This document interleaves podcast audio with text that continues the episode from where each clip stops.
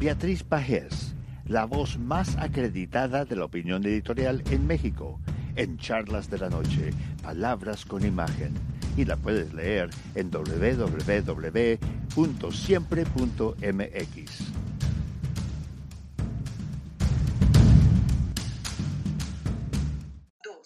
Buenas noches, Frank. Un placer, como siempre, participar en charlas de esta noche.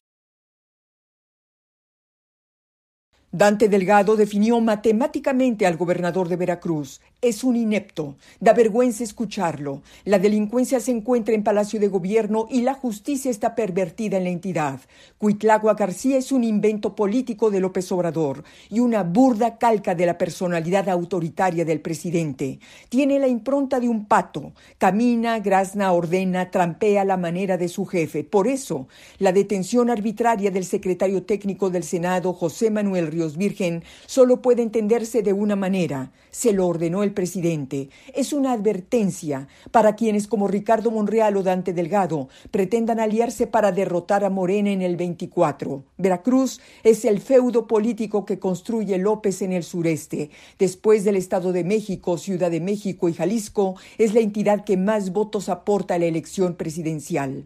La orden a Cuitláhuac es muy clara, impedir que regrese la oposición. El gobernador ha sabido cumplir. El pasado 6 de junio, Veracruz se convirtió en epicentro de violencia política. Fueron asesinados, secuestrados y amenazados 45 candidatos de la oposición. Cuitláhuac utiliza al cuerpo policíaco, a la fiscalía, al Congreso local y a los jueces para legitimar la persecución política. Envió al Congreso una iniciativa para castigar el ultraje a la autoridad, un delito que aplican los tiranuelos para castigar la protesta. ¿Quién manda en Veracruz? ¿Cuitláhuac o el cártel Jalisco Nueva Generación? Dante Delgado anunció la formación de una comisión especial para valorar la desaparición de poderes en el Estado.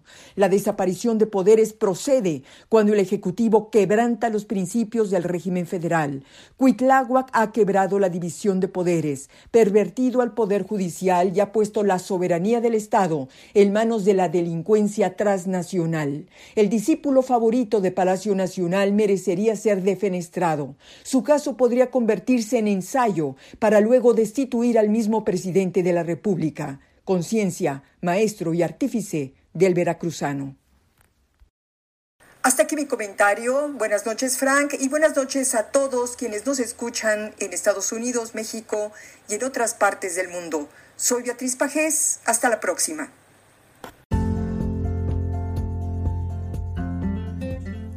Charlas de la noche. Palabras con imagen. El análisis de los acontecimientos que influyen en nuestra vida con el periodista Francisco Durán Rosillo.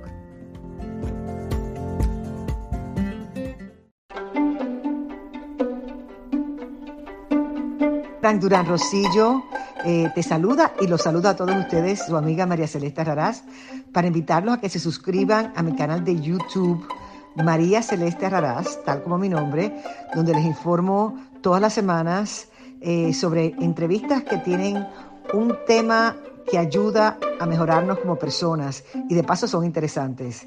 Las pueden encontrar en mi canal de YouTube, así que los espero. Y se suscriben gratis. Recording in progress.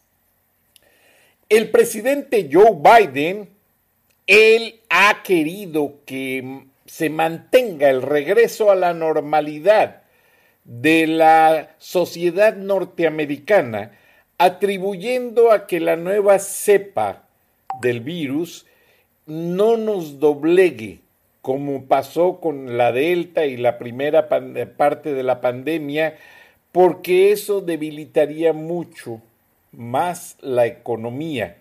Ahora, ya el presidente Biden enfrenta en su lucha por elevar el techo de la deuda y mantener el presupuesto más alto para reactivar la economía, con mucha oposición de dos senadores, precisamente demócratas, que son quienes se oponen básicamente a que esto se haga realidad. Y han ido elevando el techo de la deuda en fragmentos. Un día le suben a tantos millones, otro día a tantos, pero no le dan autorización.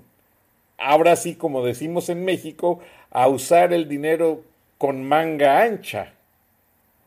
Entonces, eso realmente interesa mucho porque se ve que en los Estados Unidos se respeta mucho al, al, Congreso, al Senado, se respetan entre las libertades las diferencias políticas, la creencia, la tendencia de los partidos, pero en México parece ser que desde hace tres años no hay quien respete ni al Congreso, ni al Senado, y viceversa.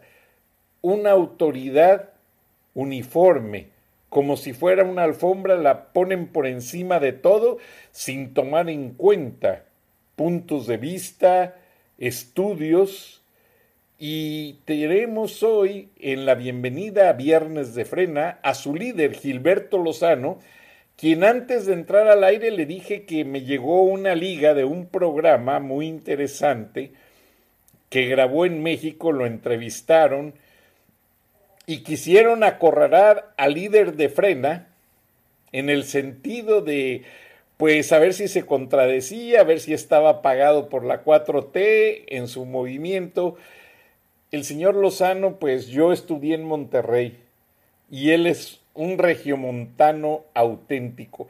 El regiomontano no se anda con vueltas, se, se lo estoy diciendo a la comunidad migrante que no ha vivido en Monterrey. Y Gilberto Lozano es uno de ellos. No se vende. Muy fácilmente, yo lo he repetido en muchos programas, el señor podría estar retirado en su casa de descanso o viviendo en otro país, olvidado de los problemas de México, y no. Imagínense, retirado del grupo FEMSA, que antes fue el grupo Visa, Valores Industriales. En Monterrey la gente se persinaba en el nombre de Alfa, Vitro, Visa y, y, Protex, algo así, no sé si lo recuerden. Bienvenido Gilberto Lozano, te quiero felicitar por la manera en que has llevado el seguimiento de una campaña que todos critican, pero que ha sido reconocido. Eres el único a quien el presidente no puede dejar u olvidar, aunque él en las mañaneras salga el desentendido y dice, oh, ¿Todavía existe ese movimiento, Jesús? ¿O cómo se llama ese hombre? O sea, hasta es risible la manera en que trata él de minimizar. Y con eso, de acuerdo a los expertos en lenguaje físico, body language, da a demostrar que no haya que hacer con esa piedra en el zapato llamada frena, bien pensada por Gilberto Lozano. Y te quiero decir otra cosa. Si mi reportaje se publica mañana en una revista prestigiada de México, estudiosos de la Universidad de Emory, que completan un estudio en México junto con varias universidades, entregaron al gobierno federal los resultados. El presidente Biden envió desde hace dos semanas a médicos del ejército, del Pentágono y la Guardia Nacional a visitar los hospitales para evitar que el sistema de salud sea rebasado por la nueva fase de la pandemia. Y uno de los expertos le dijo al presidente Biden algo muy lógico. Señor presidente, ¿cómo quiere que controlar una pandemia en este país si en el vecino país tenemos un cinturón insalubre y de miseria y no hacen nada por detener. La gente tiene sus micciones en las calles, se defeca, toda esa materia fecal la gente la respira y es lo que ha acelerado la pandemia. Y son ciudades que están a metros de San Diego, McAllen, El Paso, Eagle Pass, infinidad de ciudades. Entonces, en la nota que yo manejo, y lo quiero dejar bien claro porque la nota la escribí seis horas antes de que salieras al aire en ese programa, los estudiosos le llaman al presidente Mengele, aquel nazi famoso de los experimentos en el holocausto, bueno, pues Mengel eh, eh, es considerado eso ya, un hombre que está jugando con la salud y experimentando para el daño de, su pueblo, de la humanidad. Bueno, este no era su pueblo, el pueblo judío, aunque en Alemania sí había una comunidad muy grande, pero es realmente un tema que a mí me sorprendió mucho porque yo leí el estudio, hablé con e, un grupo de gentes que son muy amigos de Jorge Castañeda. Jorge Castañeda eh, tenía mucha relación con la Universidad de Emory y junto con un eh, sociólogo llamado Robert Pastor, que ya se retiró y él no tiene nada que ver con mi reportaje, hicieron varios libros sobre la relación bilateral que circularon mucho en inglés acá en Estados Unidos. Yo los seguí, los leí y cuando yo estuve en Turner Broadcasting System yo llevé mucha relación con gente de Emory y ayer hablé con ellos, bueno, desde hace varios días estaba yo siguiendo la nota y ellos no quieren reconocer que están haciendo el estudio, pero sí me dieron entradita algunos datos y ese dato, porque tú lo mencionas en esa entrevista, de que también comparas ya al presidente con Mengel, dije yo, estoy sorprendido. O Gilberto Lozano leyó el estudio o habló con alguien de la Universidad de Emory que le filtró la información como lo hicieron conmigo. Buenas noches, Gilberto Lozano. Bienvenido a Viernes de Frena. Eres el, el hombre que significa el enemigo invisible de la 4T no te quieren reconocer como tal, pero es indudable que por las mismas palabras del presidente, tu movimiento es la piedra en el zapato. Frank, te agradezco mucho, pero hay que darle su, lugar y un reconocimiento, como tú sabes. Eh, antes que nada, bueno, saludar este fin de año y desear los mejores parabienes a toda la audiencia de Charlas de la Noche, especialmente pues a todos los simpatizantes de, esta, de estos viernes de frena. Eh, hay que reconocer, Frank, que es un trabajo de muchos mexicanos, eh, en los que coincidimos con la visión de país que tenemos. Y en esta visión creo que algo que destaca y hace distintivo nuestro movimiento es que ninguno, Frank, ninguno de los que estamos, de esos 72 miembros del Consejo Rector, tenemos ninguna aspiración política.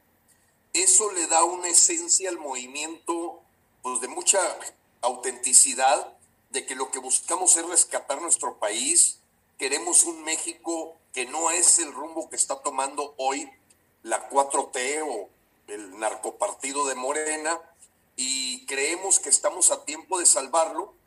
Y, y ahorita que tú comentabas la forma tan frívola en que se ha atendido el tema de la pandemia, han ocurrido dos, tres eventos que vale la pena que nuestros hermanos compatriotas que están en Estados Unidos, pero también en México, a algunos no les ha llegado la información, acaban de aprobar, Frank, una vacuna contra el COVID cubana por el gobierno mexicano. Trata de imaginarte. O sea, es la COFEPRIS, que es la organización que es, es, eh, es el equivalente a la FDA Federal Drugs and Administration en Estados Unidos, aprobó una vacuna cubana. Ya habíamos hecho el experimento con los maestros de la famosa eh, vacuna china Cancino o Casino.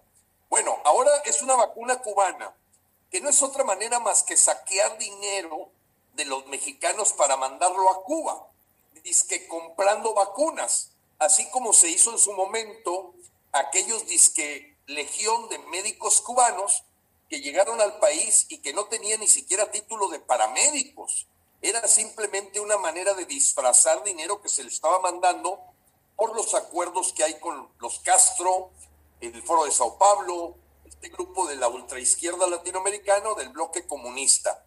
Bien, ayer se aprobó la vacuna cubana, cuando al mismo tiempo Israel acaba de detener todos los viajes a México, porque la frivolidad, la, forma tan superficial en que, en que ahorita estamos viendo lo que está pasando en Europa, las decisiones que ha tomado Canadá y Estados Unidos.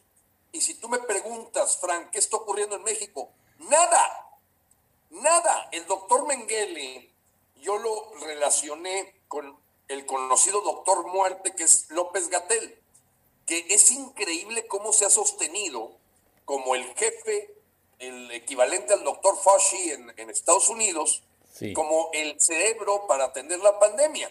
Y ha cometido cada error, eh, apreciado Frank, dicho por científicos, ¿no? Por gente estudiosa de las epidemias, que es increíble que se sostenga en el puesto.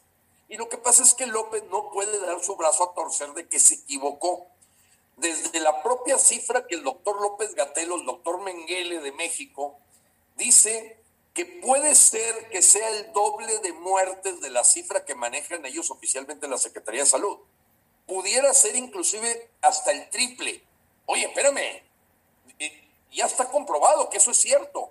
O sea, pero ¿cómo se atreve a seguir manejando 300 mil muertos cuando se sabe que son 700 mil actas de defunción en exceso de los promedios de mortalidad de México desde el año 2019, 2018, 2017? Bueno, no están haciendo nada, Frank.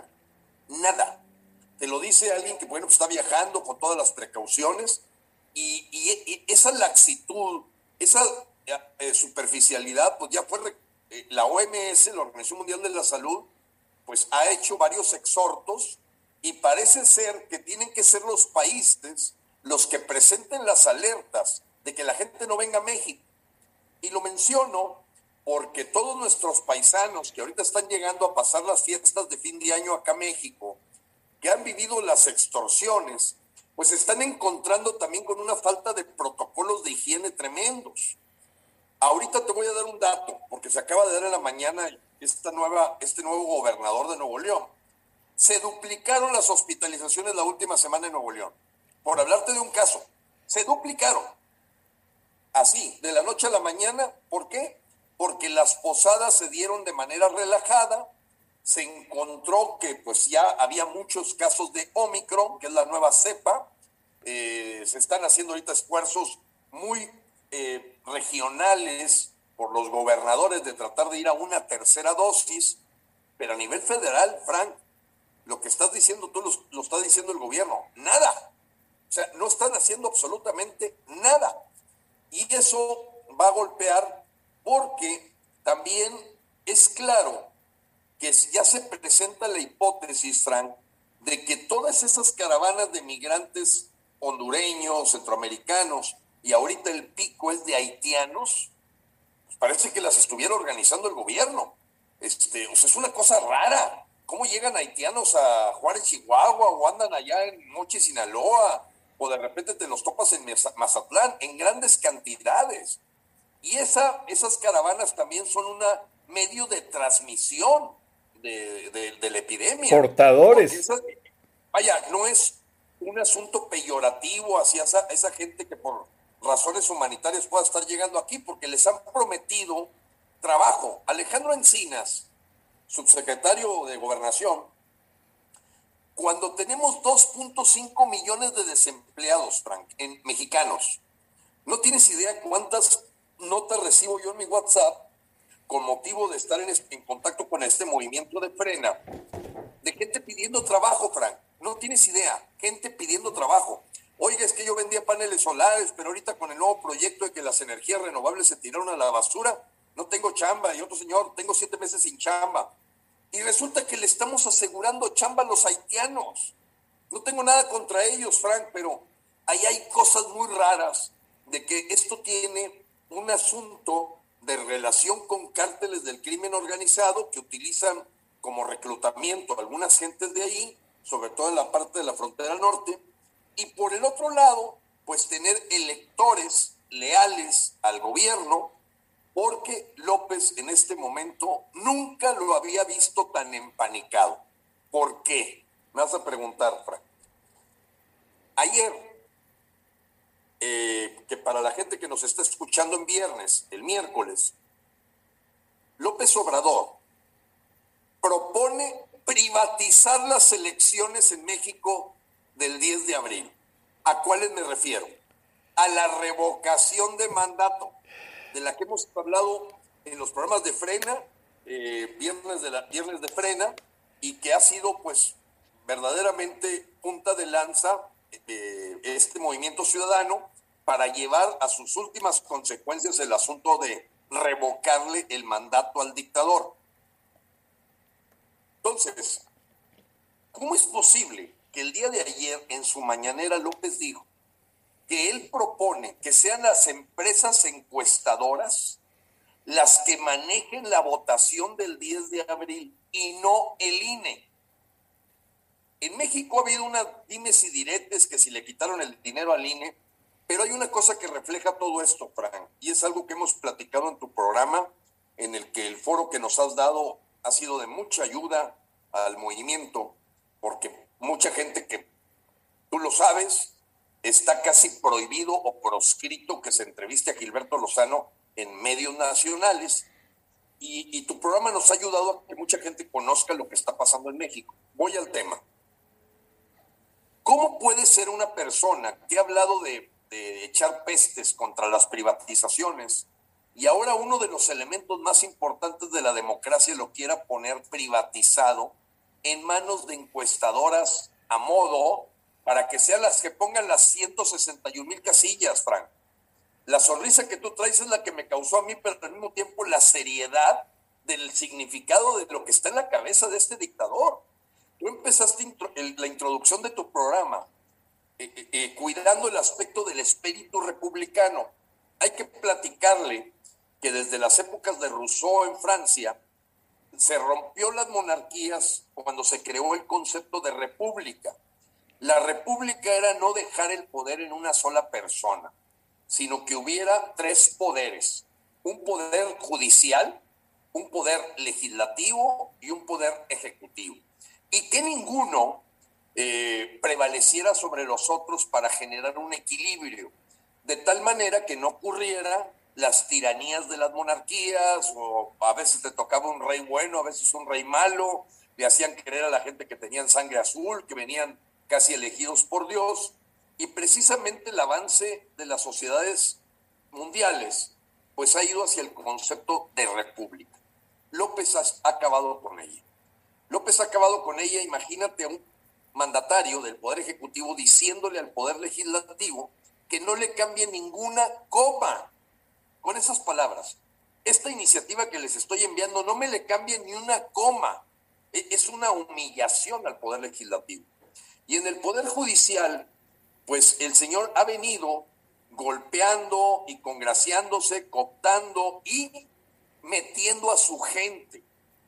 Y precisamente esta semana, la llamada Comisión de Guardia de la Suprema Corte de Justicia, donde la, participan dos personas de López Obrador, Margarita Ríos, que es una empleada de Alfonso Romo, y la señora Esquivel, Yasmín Esquivel, que es la esposa de José María Riobó, que todo el mundo sabe que es el contratista preferido de López, históricamente, se avientan la decisión de decir que el INE eh, no podía estar gritando foul a la hora que le quitaron el presupuesto para poder hacer este evento del 10 de abril. Bueno, resulta, Frank, que ocurre lo que mucha gente no se imaginaba. Se viene Nicaragua a México. Y el presidente de la Cámara de Diputados, que es de Morena, Sergio Gutiérrez, presenta seis denuncias penales contra los consejeros del INE. Sea, imagínate meter a la cárcel a los consejeros del Instituto Nacional Electoral. Esto solamente ocurrió en las épocas de Hugo Chávez y de Daniel Ortega en Nicaragua. O sea, es, es quebrar por completo la democracia mexicana, como decía López, al diablo las instituciones, y entonces se aparejan esas dos cosas esta semana.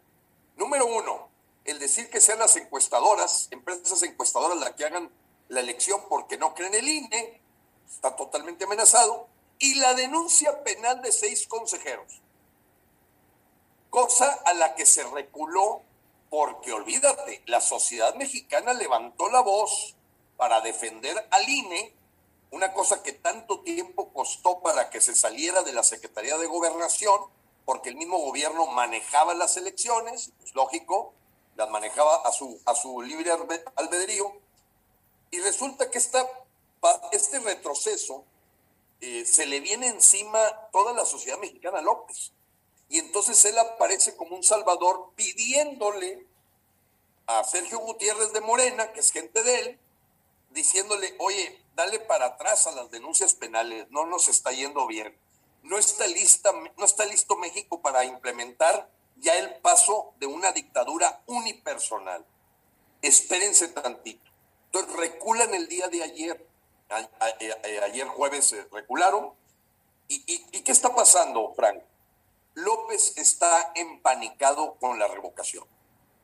Está empanicado, ya lo demostró al quitarle el dinero al INE, ya lo demostró al llamarle ratificación, ya lo demostró a la hora que sacó 22 meses tarde la ley realmente por una sentencia del Tribunal Federal, el querer tener 35 mil casillas en lugar de 161 mil y el pedir que sean empresas encuestadoras. Ya no hay duda, López se está ahorcando con la soga que él construyó, se está ahorcando con su propia lengua y los mexicanos tenemos una gran oportunidad. Tenemos una gran oportunidad porque estamos viendo el deterioro. Te voy a dar un dato se espera que la economía en México crezca 5%. Y la gente puede decir, oye, pues qué bien. No, pero es que el año pasado se cayó 9. O sea, ni siquiera recuperamos la mitad, eh, Frank. Por eso el nivel tan grande de desempleo de 6.5 millones de gentes que cayeron en pobreza. Y acaba de salir un resultado, Frank, que yo le quiero comentar a mis compatriotas, de una investigación que hizo el INEGI la gente más infeliz en México es la que está en donde están los gobiernos de Morena. Donde menos presencia de Morena y de ese partido hay, la gente es más feliz. Bueno, pues resultó que Nuevo León es el lugar más feliz sobre la tierra en México y la Ciudad de México el peor. Dicho por la gente en encuestas domiciliarias hechas por el INEGI con una estadística sumamente confiable y que escondió el gobierno, no quería que saliera la información.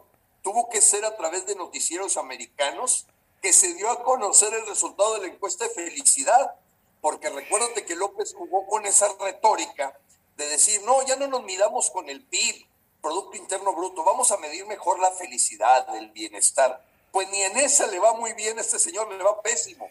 Bueno, pero fue a través de noticieros en Estados Unidos que supimos el resultado del INEGI guardaron y escondieron la información la semana pasada. Entonces están pasando cosas eh, típico de lo que ocurre en Cuba, en Venezuela, y yo te quiero decir, Frank, que lo mismo nos confirma la voluntad de ir con todo y unir a los mexicanos a salir a votar el 10 de abril.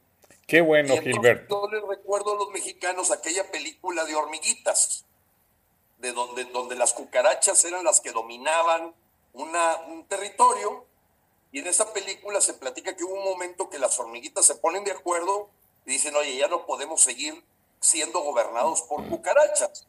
Y cuando se une, tiene letra viva aquella frase que dice, el pueblo unido jamás será vencido. Yo no tengo dudas, Frank. Si hay un 5 o 10% de gente que a lo mejor aspira a vivir como en Venezuela, como en Cuba, me llama la atención que no se vayan a vivir esos países nunca buscan irse para allá. Pero pues eso de la dádiva, que te den el dinerito, pues alguna gente floja le gusta, pero no es la mayoría.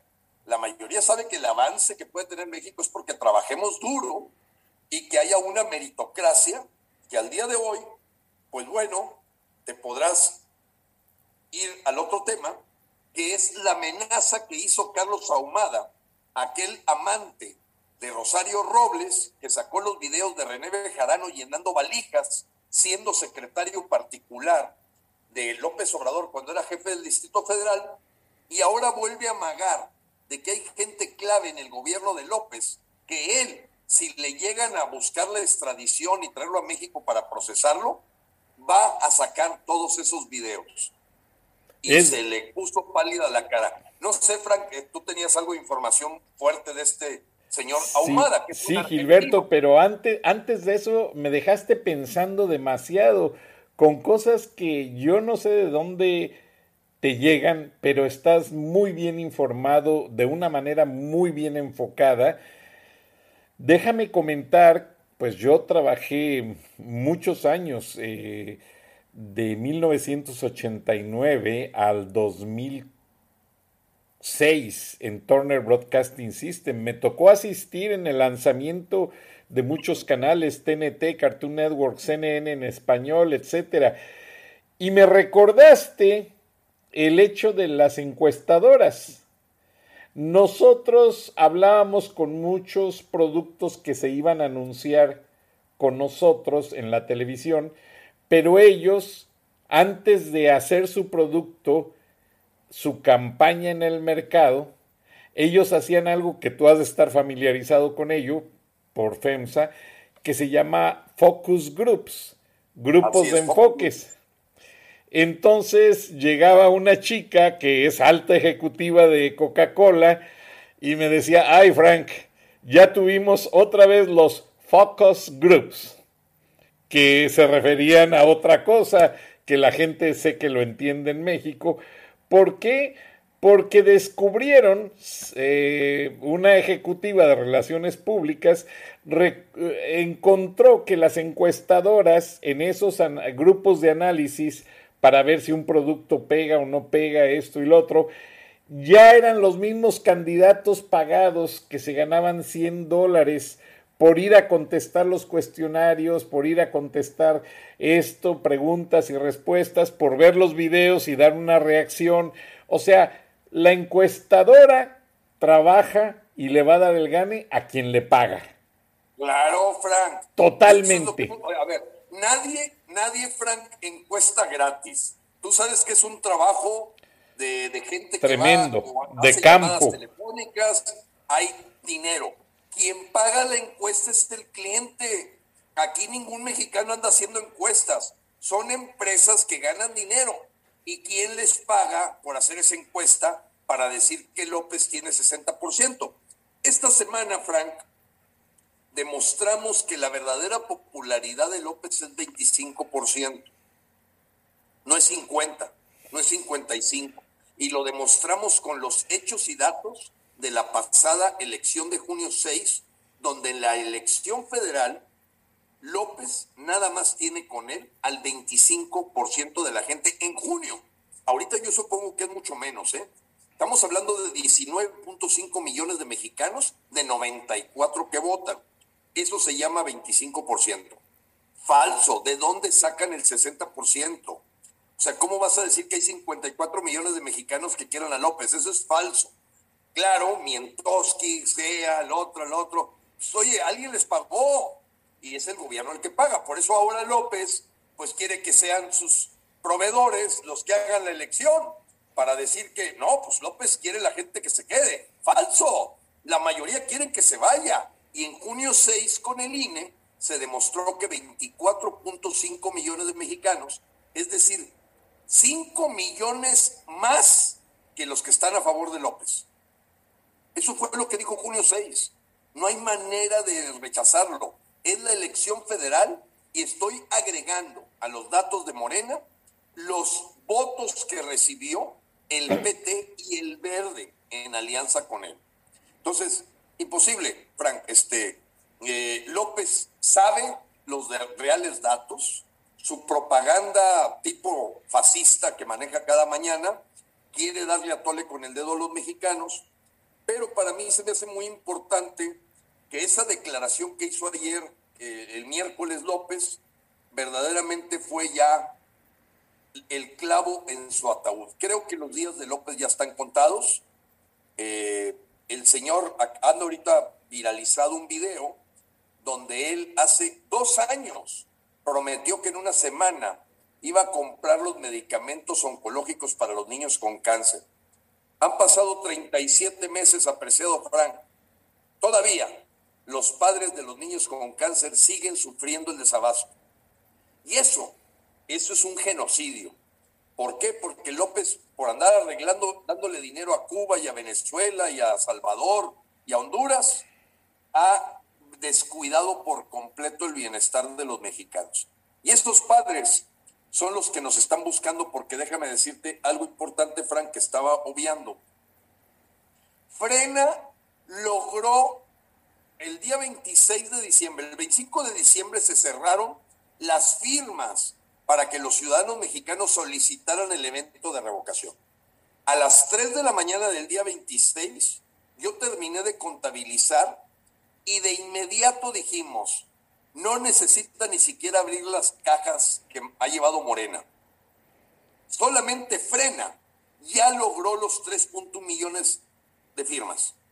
El evento de revocación va en abril 10.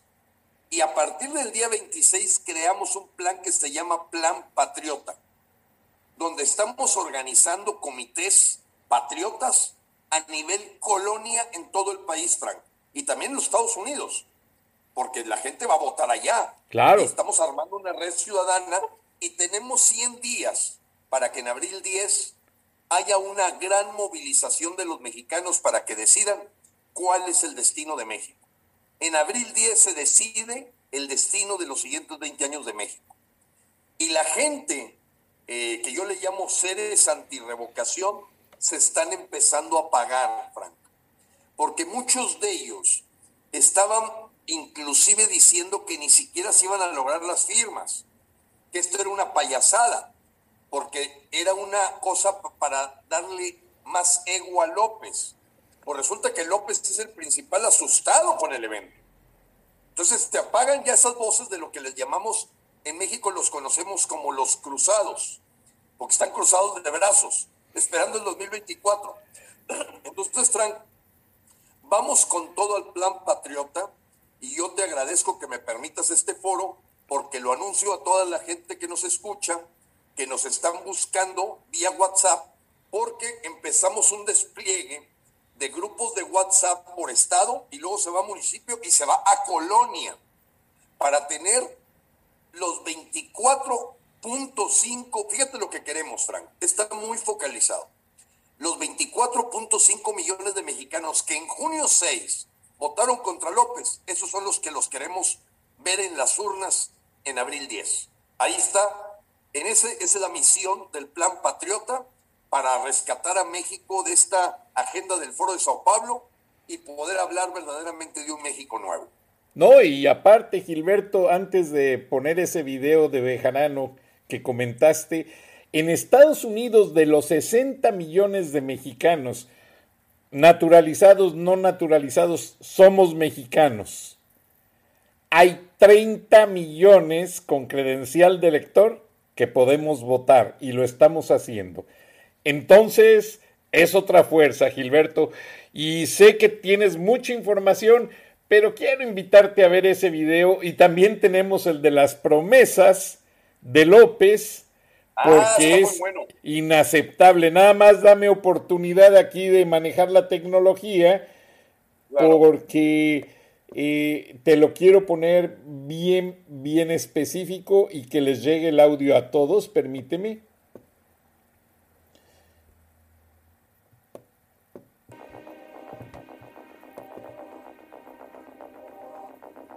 El pacto de silencio que hice en octubre del 2017 con el mensajero que me mandó Andrés Manuel López Obrador.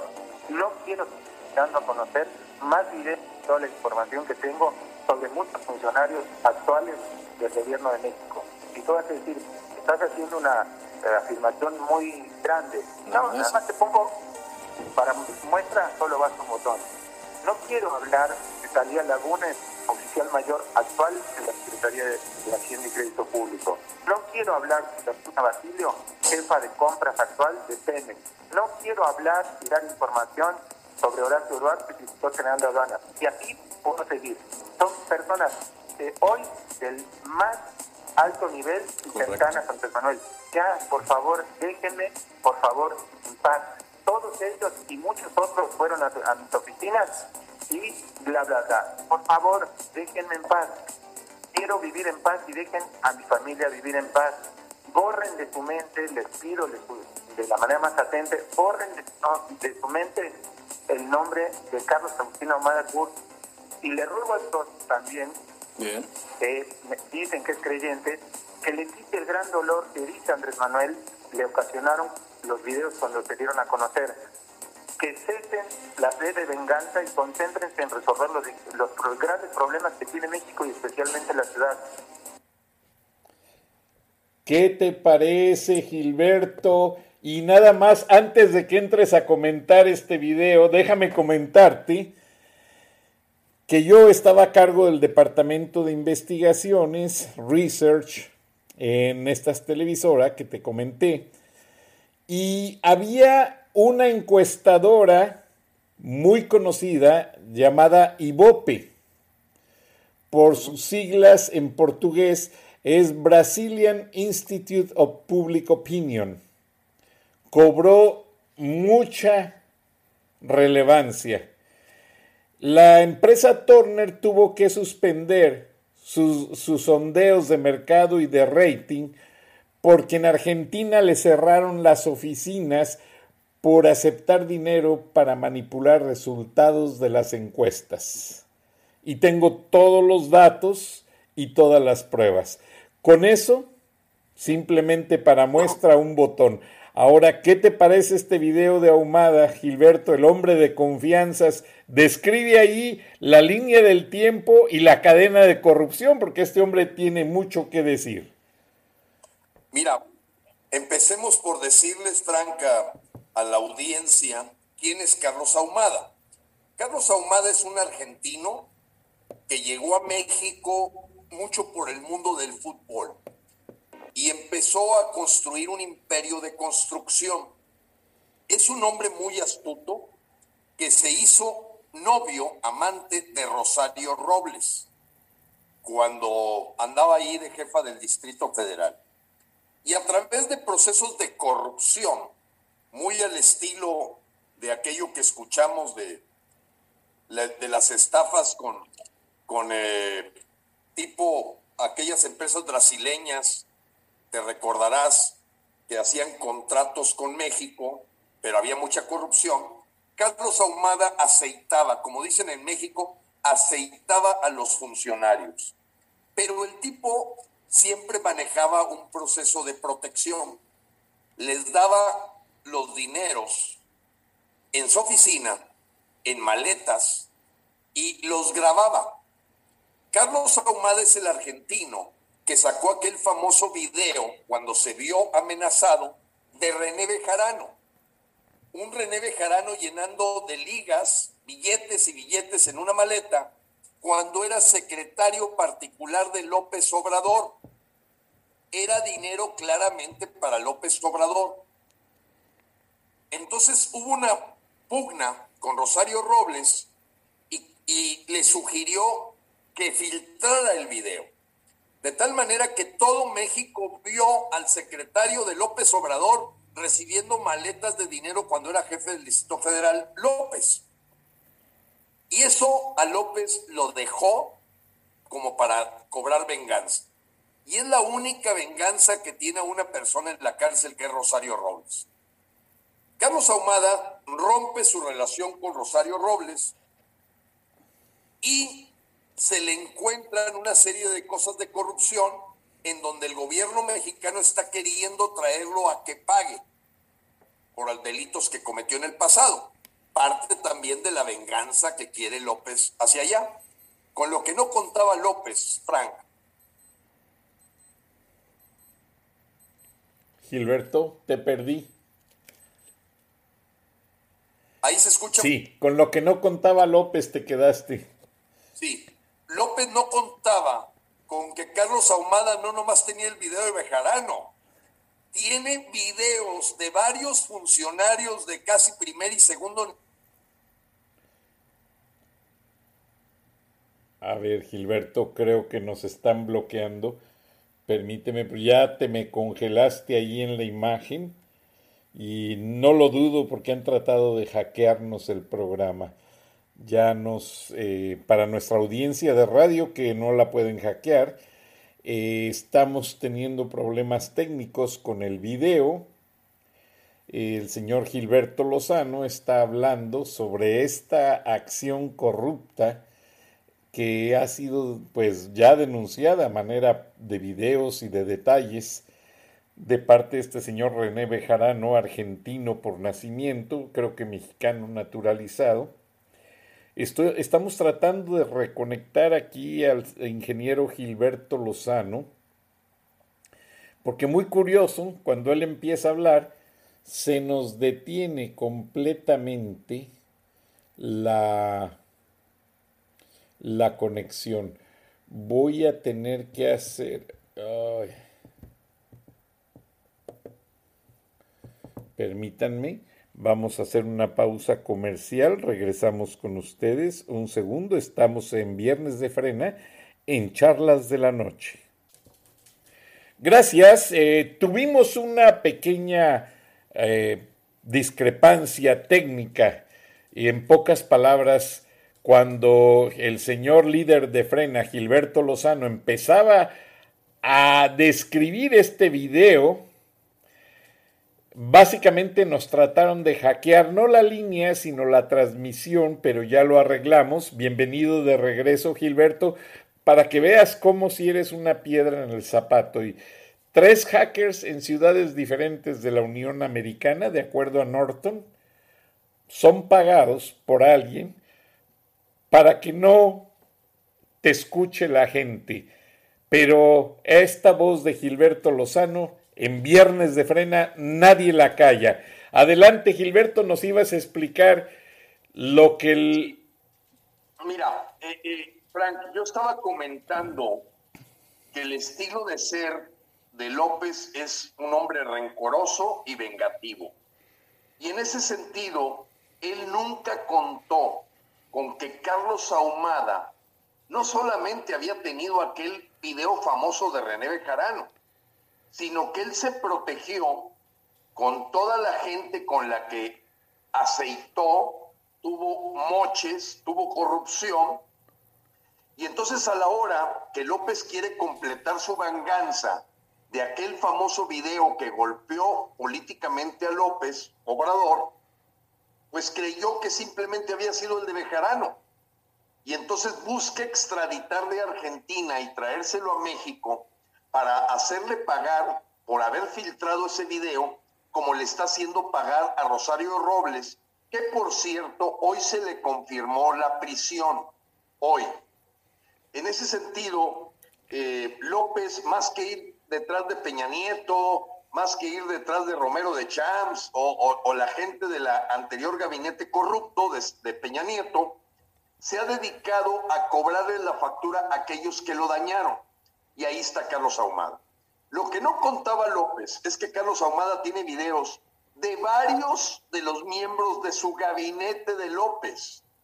O sea, López fue encumbrando a la gente que le ayudó en todo ese proceso corrupto de obtener moches, de obtener dinero, y Carlos Ahumada los tiene filmados. Se atrevió Carlos Ahumada a mencionar inclusive cuatro nombres pero él habla de que tiene mucho más y él es su seguro de protección. Entonces, él está diciendo a López, mira, si tú sigues, presidente, buscando llevarme a México para pagar una deuda, voy a soltar todos los videos. Mejor ponte a defender al país de los problemones que trae México y en especial la Ciudad de México, porque si no voy a sacar todos los videos y voy a demostrarle al pueblo mexicano que está rodeado de pillos. O sea, todo ese eh, farsa de que luchas contra la corrupción se va a venir abajo porque va a caer claramente como los Barles, los Napoleón Gómez, el otro corrupto de Marcelo Ebrard, eh, la corrupta de, en fin, todo el grupo de corruptos, Alejandro Gersmanero, que le encuentran y lo tratamos el viernes pasado, apreciado Frank, con esa información fidedigna de que tiene un departamento de 400 millones de pesos en Nueva York. Entonces, López está rodeado de cuatreros, pero además son hipócritas, porque son gente que hablan de una bandera de lucha contra la corrupción y ya pusieron a México en el quinto lugar mundial de corrupción junto con esos países que ni innombrables son, la verdad, eh, son países africanos o del sudeste asiático. Entonces voy al tema. Esto significa para López se puso pálido, pálido. Y hasta donde entendemos, Frank, ha detenido el proceso de extradición a la hora que Carlos Ahumada, en este video que tú muestras, le dijo, no, señor, yo le saco todos los trapos para que vean lo corrupto que es usted y toda la gente que lo rodea. Entonces, Frank, pues esto nos va confirmando la voluntad del pueblo mexicano que lo mejor que podemos hacer con un inepto, corrupto y traidor, con esto de estar mandando dinero a Cuba, es quitarlo. Y hacia allá va todo el pueblo de México unido a sacarlo este abril 10. Y creo, Frank, que tiene consecuencias. Y tú antes de que empezáramos el video lo mencionabas con mucho tino de que habrá que ver los escenarios porque creo que López tiene sus días contados. Entonces, ¿qué va a pasar en México? Y creo, creo que sería materia de todo un programa el discutir qué pasa con la Cámara de Diputados, con la Cámara de Senadores, con el nuevo presidente, porque la verdad, Frank, es que López creo que ya se ve fuera. Efectivamente, Gilberto. De ahogado, cada día está más desquiciado y esa situación, pues lógicamente tiene un impacto nacional, para mí, más de beneficio que de perjuicio. Pero pues sí, va a haber gente dolida en el camino porque tenían su esperanza en enriquecerse al estar alrededor de López. Entre ellos, Rocío Nale, Octavio Romero, Rogelio Ramírez de la O, o sea, todo este grupo de una clase media que se han vuelto multimillonarios ahora que están alrededor de López. No se digan los hijos. La familia de López Obrador ha hecho crecer su fortuna, eh, pues lógicamente, eh, igual que lo que ocurrió con Nicolás, la familia de Nicolás Maduro, la de Hugo Chávez, la de Fidel Castro. Entonces sí estamos tocando temas ya muy delicados, Frank, porque yo sí veo los días contados de López.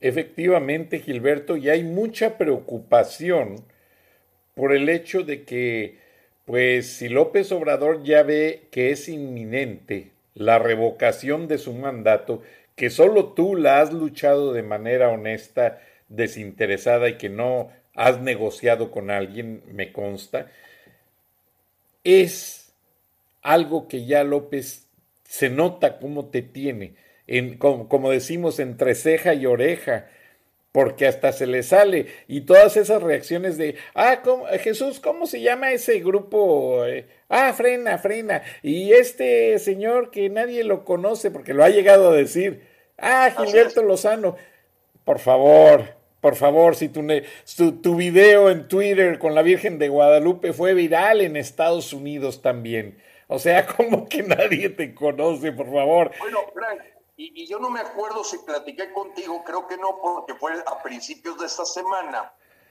El señor Pascal Beltrán, del grupo Imagen, a través de su productora, me dicen que no fueron autorizados a entrevistar a Gilberto Lozano. Y tú lo notas, Frank.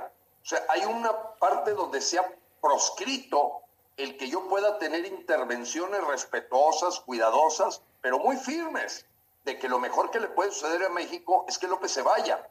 Y creo, Frank, que dentro de tu agenda está presentar un video del Día de los Inocentes que pinta de cuerpo entero la gran decepción del pueblo mexicano, porque no hay una sola promesa, Frank, ni la venta del avión, ni el crecimiento del 6%, ni el ejército a los cuarteles donde han hecho inocentes a tanto mexicano que cayó en una esperanza robada por el señor López.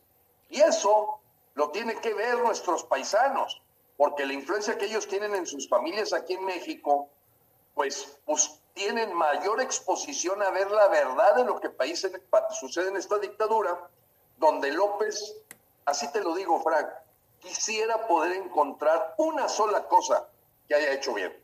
Una sola cosa. Sí. No sé si tengas ese video. Sí, estoy en eso, Gilberto, y me, me recordaste, me recordaste también algo muy interesante, Gilberto, es que la preocupación de López, acá lo que se dice en círculos de inteligencia del gobierno norteamericano es que existe la posibilidad de enfermarse y entregarle el poder, no sé si constitucionalmente lo puede hacer, entregarle el poder al ejército y de esa manera, pues ya él sale por razones de salud y básicamente eso también dejaría un problema muy grande a, México. yo, quiero comentarle para que la gente no tenga una preocupación.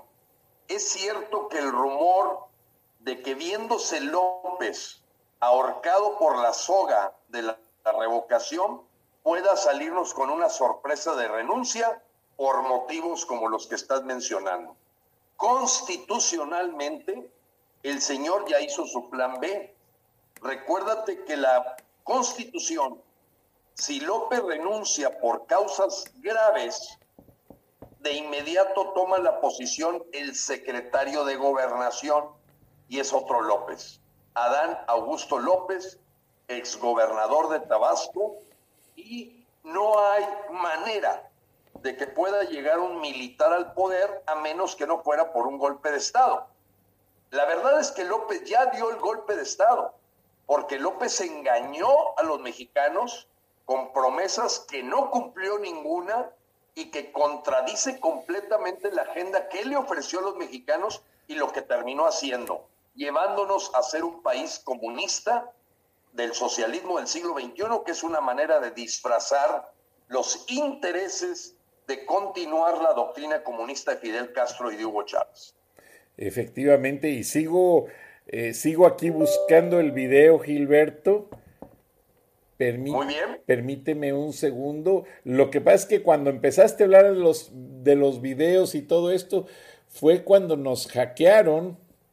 Entonces es básicamente lo que tengo que hacer con mucho cuidado para que no nos vuelvan a intervenir. Y escuché...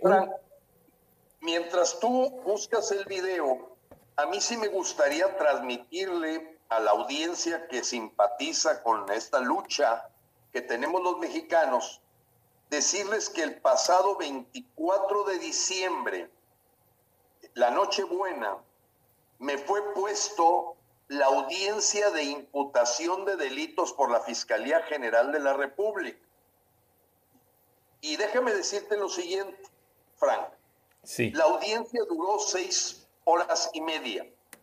El juez federal en el reclusorio norte que atendió mi caso, fue llevado por Alejandro Germanero por instrucciones de López, por un supuesto delito de amenazas, después de seis horas y media, este juez federal, que es el mismo que metió al senador Lavalle a la cárcel, a Javier Duarte a la cárcel, que trae el caso de Ricardo Anaya, él fue el que atendió mi caso.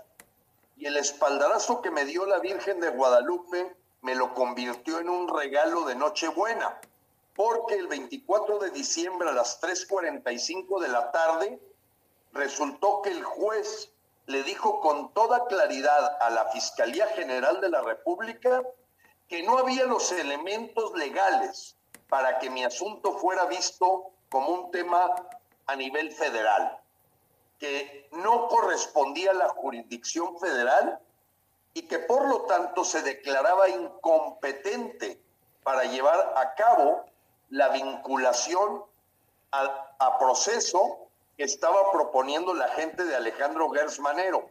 Fueron cuatro fiscales de la Fiscalía General de la República los que me estuvieron acosando y hostigando y además que actuó de acuerdo a una unidad de poder judicial, me pareció muy brillante la locución del juez cuando dijo, ¿cómo pueden ustedes sustentar un delito de amenazas de un señor que dijo que alguien iba a pagar caro porque lo iba a denunciar?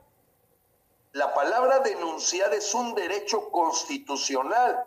Por lo tanto, le pido a la Fiscalía General de la República le dé sustanciación, o sea, sustente y fundamente, porque la verdad no le veo pies y cabeza a sus 1.700 páginas de expediente de investigación como para que el tema tenga sustancia para poder ver Al la presidente le encanta recetar.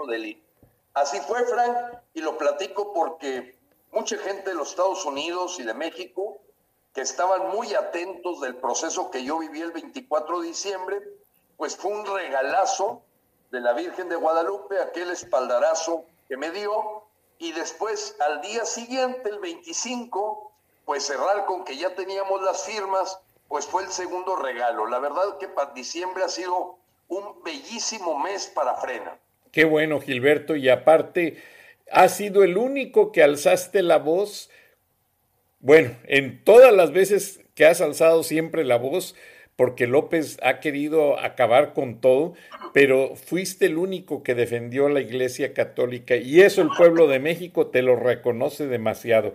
Ahora sí ya tenemos el video en Q, Gilberto. vamos a verlo, Si me permites, lo vemos y queremos tu comentario ya para cerrar a este respecto porque también es algo que me deja un amargo sabor de boca.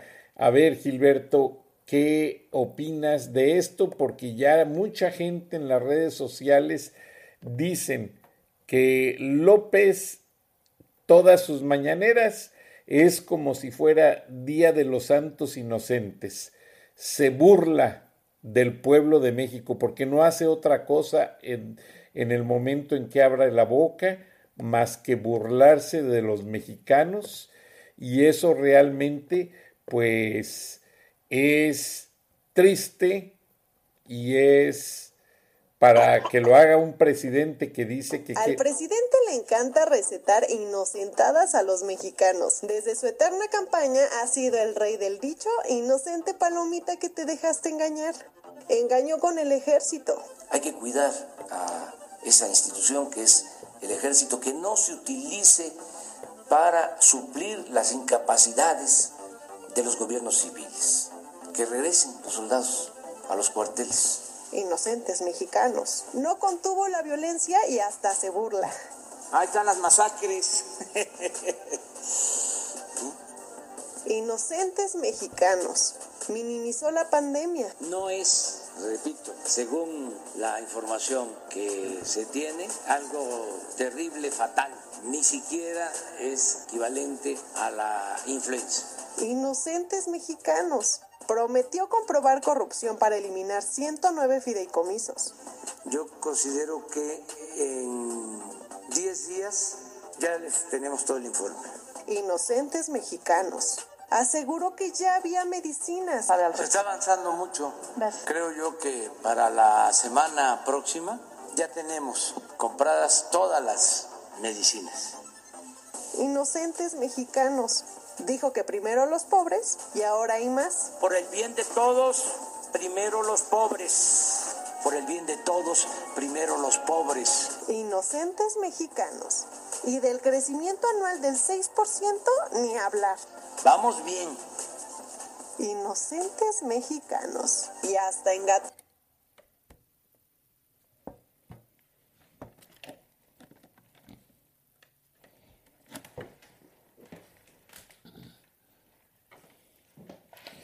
Tuvimos otra falla técnica.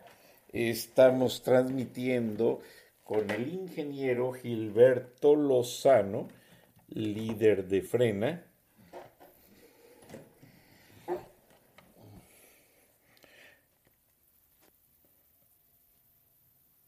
ser de más de 50 mil porque hay una organización que cuenta las mentiras de López. En mi caso yo llevo el cochinómetro que son más bien detalles erróneos, delitos eh, o actos ilegales que comete López y en eso sí vamos como en 4100. El caso de las mentiras es más abundante. ¿Por qué? Porque la mentira puede ser una cosa tan pequeña como estar diciendo que ahí vienen las medicinas, ahí vienen las medicinas, y no llegan. Pero el punto fundamental que tienen que saber los mexicanos, y sobre todo nuestros paisanos y toda la gente que está afuera, es, López no ha cumplido absolutamente nada. Hay que dejarlo bien claro. Las megaobras que dicen, oye, es que está haciendo unas megaobras, sí, pero ninguna funciona. Él dijo que la central avionera iba a funcionar a los tres años. Falso sigue siendo unas pistas ahí de una cosa malhechota. El tren Maya tampoco funciona, cinco tramos están en amparo y la refinería, yo quiero mencionarte lo siguiente, debe de estar riéndose Shell de que acaba de vender una carreta cuando ya hay automóvil. La compra de Deer Park en Houston, de esta refinería en la que se vanagloria López de comprar, no está viendo la visión del mundo en donde la refinación tiene una capacidad instalada que no está siendo ya utilizada. El señor prometió hacer cinco refinerías. ¿Para qué? Si ahorita lo que sobran son refinerías en el mundo, toda vez, Frank, que está empezando a avanzar fuertemente el asunto de los autos eléctricos. Entonces la gente de Shell debe estar risa y risa de haberle quitado a, a López 500 millones de dólares por una refinería que va de salida y acá López festeja. Pero ese no es el punto.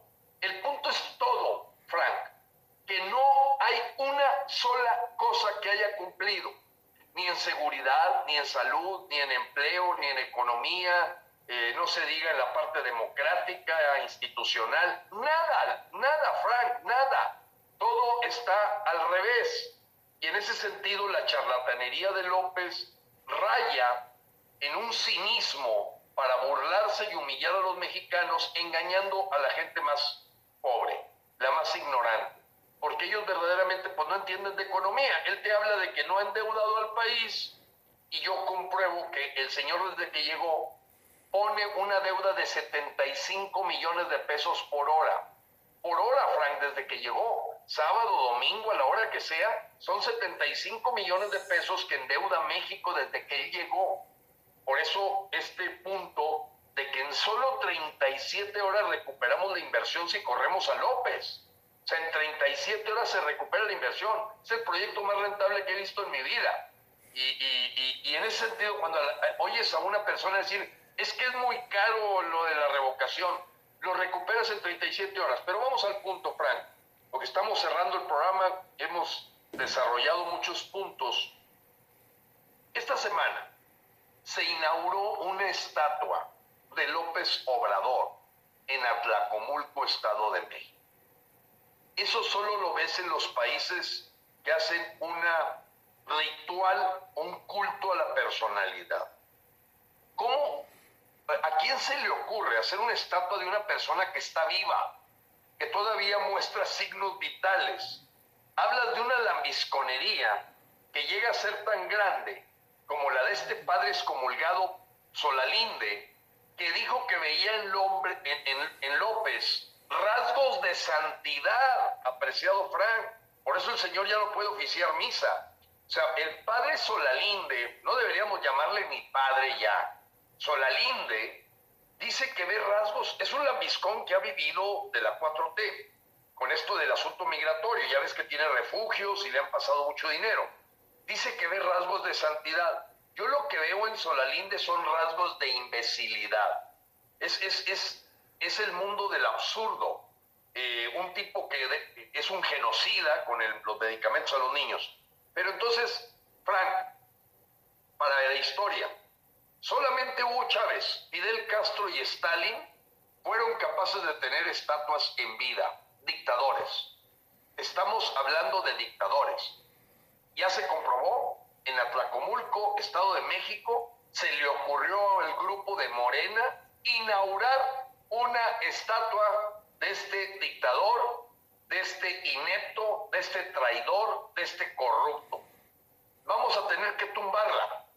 Revocamos y tumbamos como cuando quitamos, creo que a ti te tocó, no sé si estabas en Monterrey, cuando quitamos aquella estatua de José López Portillo, ¿te acuerdas? Ya no vivía ya. Ya no vivía ya. Pero me acuerdo cuando la inauguraron, que López Portillo eh, fue Alfonso Martínez Domínguez quien se la hizo y López Oportillo fue con el gobernador y nadie de los empresarios quiso asistir al evento. Y López Portillo le decía muy orgulloso a Godínez, que era el jefe del Estado Mayor, Godínez, ¿qué te parece? Mira qué bien, mi caballo y esto. Hasta lo comentamos en un programa por el aspecto de las patas del caballo Así que indican. Pero. Bueno, pues Frank, Nuevo León, tan pronto salió Martínez Domínguez, quitamos esa estatua. Y eso va a ocurrir con esta estatua de López. Yo creo que con una soga la vamos a tumbar, pero primero a lo primero hay que quitar a López este 10 de abril y como decimos, si no votas, no te quejes. Hay que salir a votar el 10 de abril y yo te agradezco muchísimo, Frank, el poder exponer lo que está pasando en este momento en nuestro país. Yo creo que de los momentos más delicados en su historia, en donde un charlatán ve como Día de los Inocentes a todos los mexicanos que solamente tienen acceso a ver su mañanera y que no tienen la información y los datos reales de cómo el país está en plena destrucción. Dios los bendiga, Fran, Dios te bendiga a ti y este 31 de diciembre que sea la finalización de una pesadilla. Sí, que nos haga entrar con ánimo para decir feliz, próspero 2022 en la revocación de López Obrador. Así va a ser y bendiciones a ti, a tu familia Gilberto y a toda nuestra audiencia que nos escucha, que son la principal fuente de ingresos de México. Nuestros paisanos mexicanos no se dejen extorsionar ni por la Guardia Nacional, ni por los carteles, ni por las policías. Alerten a su familia que hay una solución, la revocación de mandato. Si ustedes y su familia votamos por revocar a López Obrador, va a bajar la delincuencia, los paisanos van a volver a ser recibidos en la frontera, van a ser escoltados por soldados como en el pasado, donde nadie los molestaba. Muchas gracias Gilberto, te deseo lo mejor. Hablamos en una semana, el próximo viernes de frena. Saludos, feliz año, hasta entonces. Gracias.